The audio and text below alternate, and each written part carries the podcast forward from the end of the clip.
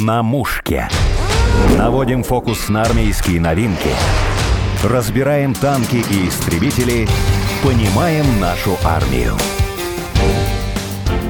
Начала специальной военной операции стало гораздо больше желающих пройти курсы первой медицинской помощи. Инструкторы по тактической медицине работают на разрыв. В студию к нам пришел руководитель спецпроектов группы компании концерна «Калашников», основатель учебного центра тактической медицины Артем Катулин. Здравствуйте, Артем Здравствуйте. Николаевич. Поговорим, что хотят узнать курсанты и обсудим нелепые советы, которые наводнили сейчас интернет. В Москве слышала, что на курсы нет свободных мест на ближайший месяц. Так много желающих. Это основная проблема. Желающих нет отбоя в связи с тем, что есть некая паника, в связи с тем, что люди, а, не знают, б, они не знают, что хотеть, они не знают, чего бояться. К сожалению, к величайшему, люди были не мотивированы заниматься обеспечением собственной безопасности. И мы долгое время жили в некой неге, да, в некой прелести о том, что со мной это уж точно не случится. Логично. Напомню статистику, что за 5 лет более 85 тысяч людей у нас погибло в дорожно-транспортных происшествиях. И нужно напомнить, опять же, статистику, что более 60% всех погибающих, да, они умирают от кровотечений. И если каждый бы из нас, из оставшихся еще там около 100 миллионов населения, умели бы оказывать помощь первую, а не медицинскую, медицинскую помощь оказывают медики, оказывать первую помощь, то тогда бы, собственно, цифра 85 тысяч была бы меньше, ну, я утрирую, да, на 60%. То же самое касательно э, и специальной военной операции. Есть очень такая хорошая формулировка «отсрочная необходимость». То есть все считают, что заниматься а первой помощью или обеспечивать себя аптечками, нахождением волшебной сумочки женские, да, в которых есть все, кроме жгутов и так далее. Поэтому, к сожалению, обучения нет, те организации, которым должны этим заниматься, они этим занимаются не в полную силу или каким-то другим причинам. Чаще всего, если мы говорим про военнослужащих, это происходит на бумаге обучения. До недавнего времени всего лишь 6 часов на военно-медицинскую подготовку отводилось в Министерстве обороны в течение года, да, учебного года. Поэтому, естественно, это катастрофически недостаточно. Плюс люди не обученные методологически, б, нету материальной базы и прочее, прочее, прочее. То есть огромное количество проблем, о которых мы говорили, нас благополучно не слушали. И на данный момент, когда, знаете, любой героизм – это плохо выполненная работа. Поэтому мы сейчас как бы пытаемся закрыть бреши, тот самый э, Тришкин кафтан. Мы работаем, люди в панике, да, собственно, пытаются набрать этих знаний, в панике пытаются купить жгуты, аптечки, которых что нет в первую сейчас. очередь? Люди приходят к вам, о чем они хотят э, Им страшно. что узнать? Да? Прям говорят, страшно. Да, просто страшно. Многие хотят идти воевать, да, допустим, но они говорят, что мы не знаем, да, собственно, как нам нужно и что делать. Понятно, что, опять же, наша волшебная аптечка АППИ не соответствует современным стандартам оказания первой помощи, к величайшему сожалению, но люди, повторюсь еще раз, не умеют это делать. И какой бы им волшебную аптечку не дали, да, собственно, они все равно чаще всего не справятся. А что должно быть в правильной аптечке? В правильной аптечке все достаточно просто. А. Перчатки для обеспечения безопасности себя, да? А индивидуальная аптечка у нас для чего? Вот вы, как человек далекий от этого, для чего вам нужна, например, индивидуальная аптечка? Оказать помощь себе и Себе, ближнему. правильно. Видите, собственно, все, точка. То есть это индивидуальная аптечка для себя, если вдруг, или моя, да, индивидуальная аптечка для меня. То есть либо я сам себе окажу помощь, либо вы меня будете спасать в час X. Поэтому гипотетически эти перчатки нужны, а, для того, чтобы вы не испачкались моей кровью, ничем не заразились, и, б, собственно, а, если мне нужно кого-то досмотреть или тоже оказать помощь, да, я опять же безопасность обеспечиваю самому себе. Потом должен быть, естественно, турникет либо жгут, жгут либо эсмерха, либо жгут альфа, который сейчас днем с огнем не сыщешь. Турникет, да, если это покупать китайский, а, еще как-то можно попробовать, но, например, оригиналы американцы стоят от 6 тысяч рублей, 8 тысяч рублей. Дальше нужно использовать окклюзионные повязки при ранении в грудь, дальше декомпрессионные иглы, которые не входят в перечень первой помощи, расширенной первой помощи. Хотя по статистике более 30% всех погибающих – это ранение в грудь. Дальше, естественно, нужно использовать гемостатики, которые одно из немногих средств, которые производятся у нас в стране. Дальше, естественно, индивидуальные перевязочные пакеты, ну и противожоговые средства, которые также у нас есть хорошие. И обезбол, и, собственно, спасательное одеяло для того, чтобы люди не замерзли. Опять же, по статистике, Если температура тела снижается на 2 градуса, вероятность выживания снижается на 50%. Я слышала, что некоторые военнослужащие не умеют всем этим пользоваться. И ну, даже... так это замечательная история о полковнике, который вырывается к ночмеду. Говорит, я служил больше 20 лет, и кто бы мне рассказал о том, что с промедола нужно прокручивать вот так, снимать колпачок, и только потом да, делать. Он говорит, я тыкаю в солдатика, а оно не тыкается, да, собственно, пока оно не сломалось, и я не заставил его выпить. Человек отслужил в армии 20 лет, целый полковник. Кто в этом виноват? А кто виноват в этом? Хороший вопрос. Так же, как ко мне обращаются старшие офицеры, говорят, а вот они, они, они. Я говорю, они, да, но вопрос. Вы читали последние а, рекомендации, например, по американской армии? Нет. Вы читали европейские стандарты? Нет. А вы читали вот это? Нет. Ладно, вы читаете наши книжки? У нас, извините, уже 7 изданий учебно-методических пособий. Нет. Я говорю, кто в этом виноват? Не они, точно. Конечно же, нет. Я слышала даже, что на войне некоторые аптечку используют для хранения гранаты, ну, и пачки сигарет можно туда складывать. Ну, туда можно положить все, что угодно. Все зависит от... случае. А почему вопиющий случай? Нет? Но это же старая хохма о том, что да, в кабре у милиционера должен быть огурец и стакан. Да, поэтому это все легенды. Нужно просто один раз туда сходить, и тогда вы четко понимаете, или человек, который там оказывается, да, он понимает, что для чего нужно. И так тогда значительно проще. Это все некие легенды о том, о сем, о тампаксах в ранах там, и так далее. Если ничего нет, то, естественно, запихнешь все, что хочешь, если хочется жить. Но, к величайшему сожалению, не хватает жгутов, не хватает знаний, не хватает того, того, того, того, потому что до недавнего времени аптечка, которую давала нашему военнослужащему, был жгут, индивидуальный перевязочный пакет, который создали в 1800 кудрявом году еще, да, и прочее. А сейчас а, индивидуальные перевязочные пакеты, которые производят в нашей стране, они, к сожалению, не соответствуют современным стандартам. И их технологические характеристики, к сожалению, могут привести к тому, что они могут нанести вред, да, собственно. И проблема в том, что хорошие, качественные, относительно качественные, да, приезжают из Китая. А мы 8 месяцев занимаемся специальной военной операцией. По поводу обучения военнослужащих там уже на передовой сейчас это имеет смысл делать? Это имеет вообще? смысл всегда, потому да. что если можно хоть за какой-то процент зацепиться, повысить вероятность выживания, то это нужно делать в любое время – дня и ночи. Естественно, чтобы не нарушать, скажем так, некую боевую да, составляющую. Для этого требуется создать не на бумаге, как у нас создано, а создать людей мотивированных, умеющих, чтобы они могли, а, обучить, вернее, сначала обучиться самим, а потом обучить всех остальных. Но, к величайшему сожалению, большие чины считают, что не надо обучать людей первой помощи, некоторые большие чины, да, потому что у нас есть трехэтапная медицинская, скажем так, помощь и прочее, прочее, прочее. Но это же все с прошлой войны, а сейчас это все настолько поменялось. И красная, желтая, зеленая зона, то есть зона прямой угрозы относительной безопасности, настолько все изменено, да, что, собственно, все нужно менять принципиально концепцию. Данная концепция по изменению военно-медицинской подготовки или тактической медицины была предложена еще в 16 году. В 16-м ничего не изменилось. Поэтому сейчас некая истерия, да, собственно, связана с тем-то, с тем-то, с тем-то. Да, мы победим, но, к сожалению, все те виновники торжества же, собственно, будут продолжать делать то же самое, что они и делают. При фронтовой зоне сейчас есть возможность организовывать такие же курсы? Ну, естественно, если люди обучены, выезжать? да, собственно, но чаще всего, к сожалению, уровень инструкторов тоже низкий. Есть же вот это замечательное фейковое, да, в Ютьюбе или где там видео, где тетя рассказывает... Про тампоны, да? Расскажите, да, что... Да, ну, а что рассказывать? Все все знали, зачем это делать. Опять же, когда ничего нет, запихнешь все, что хочешь, если хочешь жить, да, собственно. И наоборот. Помните эту старую сказку про двух лягушек, которые попали в сметану? Нет? Ну, вы-то, вы-то должны же помнить.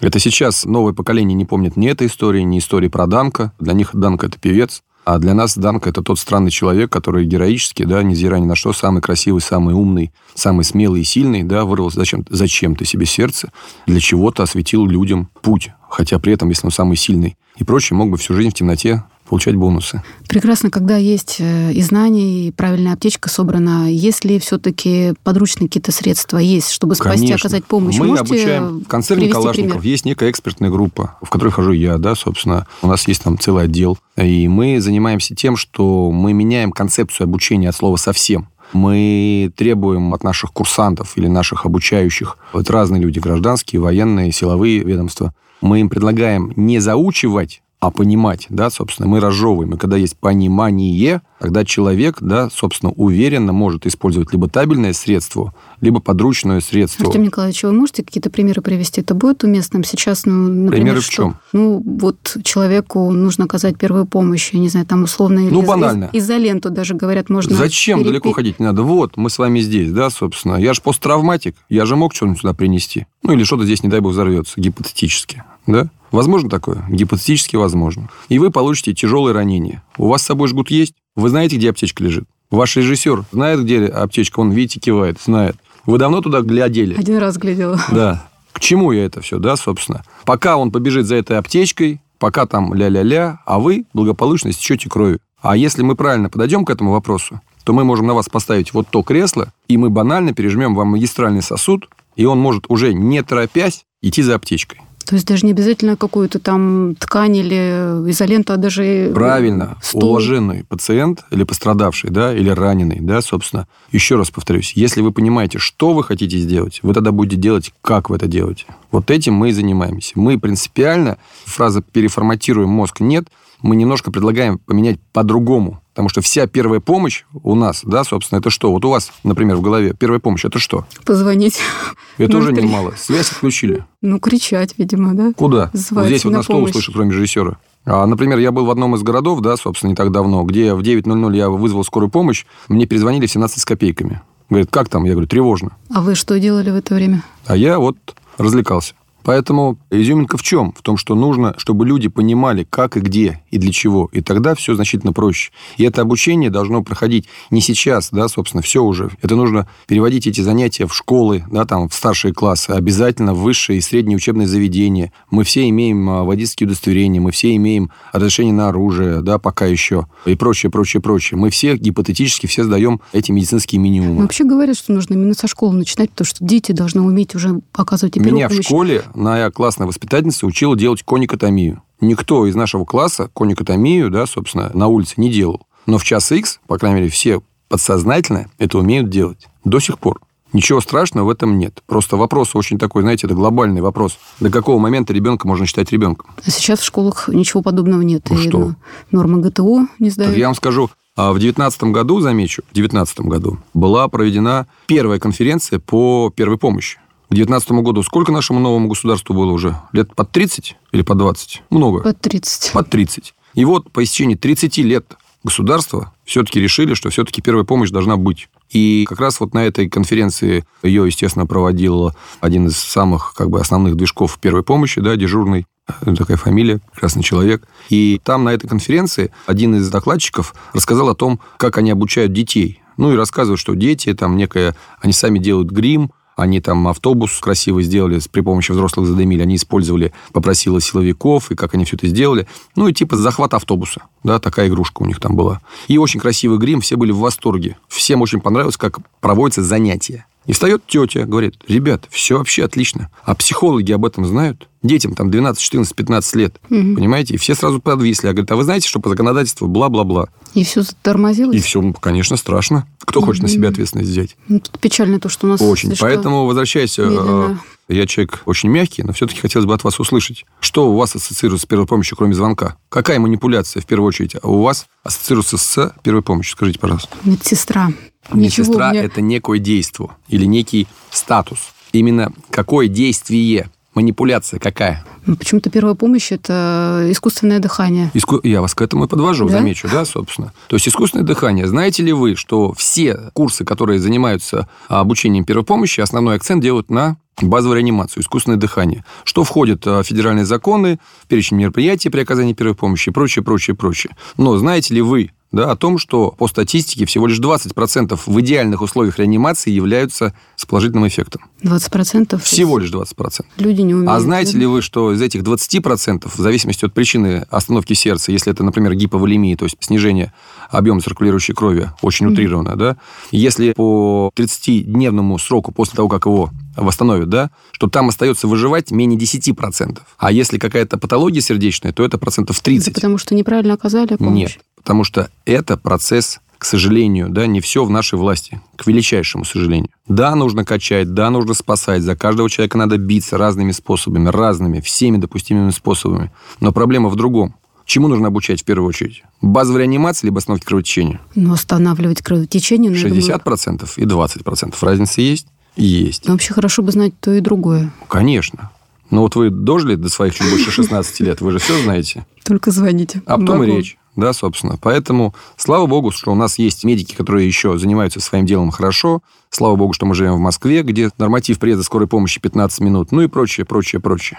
Но есть огромное количество нюансов. Я поняла, что мне надо записываться на курсы. Замечу, вы же журналист по образованию? Да. Замечу, что мы долгое время помогали курсам для журналистов «Бастион», небезызвестный, да, который проводила 8 силовых ведомств, Артем извините. Николаевич, у нас тоже проходили курсы первой медицинской помощи. Нет. От МЧС, но я ничего не Нет. помню. Поэтому и все сразу ставится на свои места. Вы проходили курсы первой медицинской помощи. Вы медик? Нет. Как вы могли проходить курс первой медицинской помощи? Мгм. А это очень важный момент. Это, знаете, нам сделайте нас, нас медиков. Давайте. Я учился три года училища, шесть лет института, два года ординатуры, три года аспирантуры, и я вас с удовольствием да, поучу, что такое медик. Я очень немного знаю. Знаете, чем больше живу, тем меньше знаю. Но наша задача в рекордно короткие сроки, там за 2-3 дня, чтобы люди смогли хотя бы дождаться приезда этих медиков. Ну да, как вы сказали, переформатировать хотя бы Точно так. сознание. Чтобы люди не боялись вида крови, чтобы они знали в первую очередь пережать эту кровь, да, Кстати, у меня возник прочее, прочее, вопрос прочее. по поводу страха крови. Вот люди приходят, которые хотят у вас пройти этот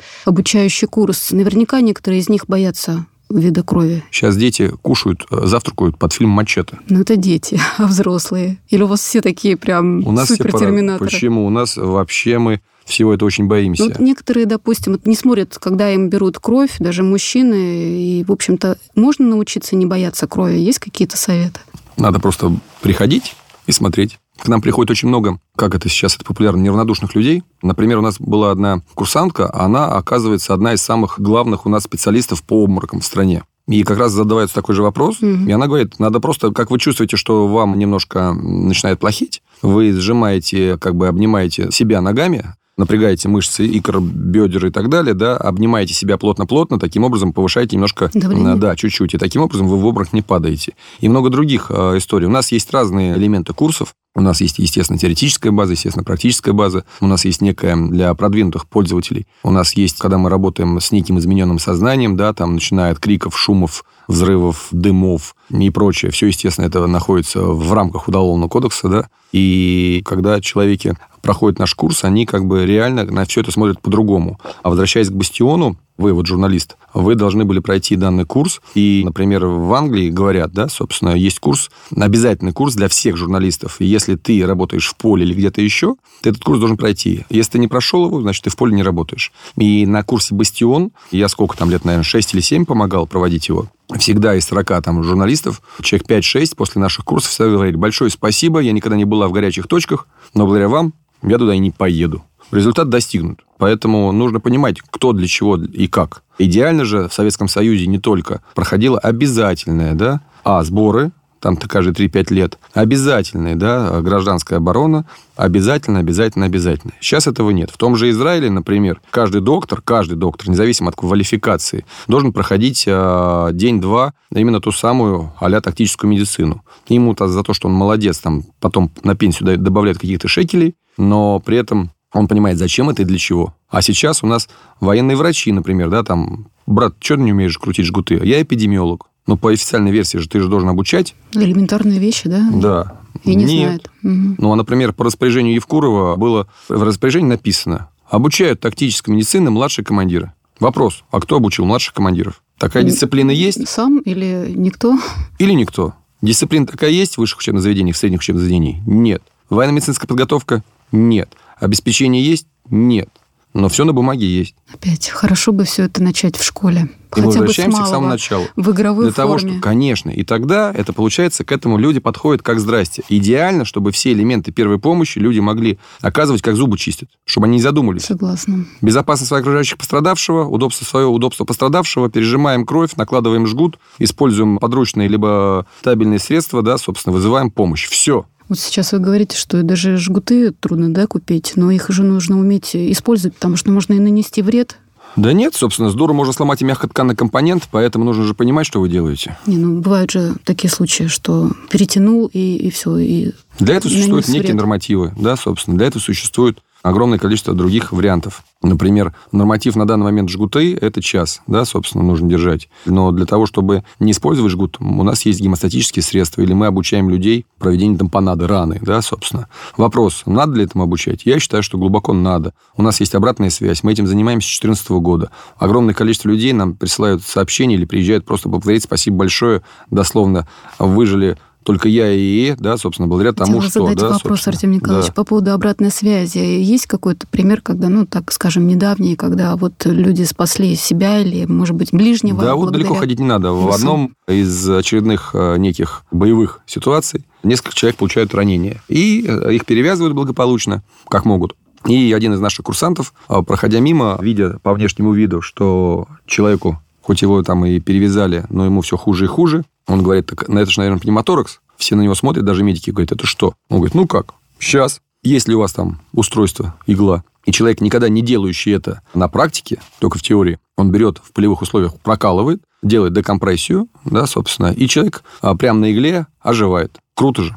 Круто. Более чем. Или, например, у нас есть в нашем центре так называемые тематические дни. Там, допустим, один день они а, либо занимаются базовой реанимацией той самой, либо один день они занимаются а, временной остановкой кровотечения. Ну, например, опять же, к разговору об обратной связи уже в гражданской ситуации. Человек ходил к нам несколько раз на занятия, на следующий день он утром пишет парня, у нас на работе человек дал остановку сердца, а я его качал, я все сделал, как вот мы с вами вчера целый день этим занимались, и он там большой на какой-то начальник. Приехала скорая помощь, забрала его, я его Дождал- оживил, Дождался. оживил, да, собственно. И говорит, и только потом, минут через 5-10, на меня напал Мандраж. да, мандраж. То есть это и является показателем того, что человек сделал все, как это должно было быть, и только потом, да, собственно. Вот, результат есть. Самое главное, что мы сейчас делаем, мы сейчас, те люди, которые, учитывая, что это необходимо большему количеству людей, мы бросили клич своих э, курсантов, те, которые проходили у нас, пожалуйста, приходите, помогайте нам, выполняйте функции волонтеров. Те, которые готовы от волонтеров переходить к инструкторам, пожалуйста,